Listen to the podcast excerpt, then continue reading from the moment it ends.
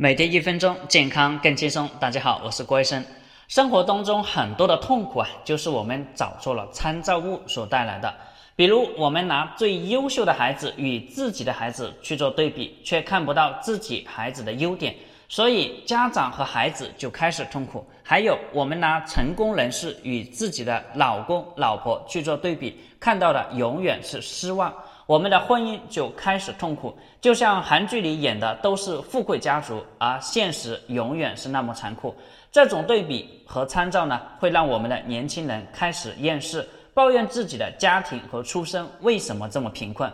这就是错误的对比，给我们带来了痛苦和心理上的阴影。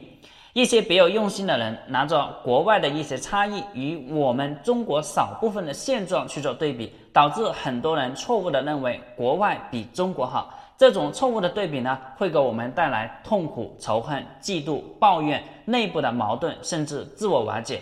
正确的参照物和对比会让每一个人找到上进心和自信。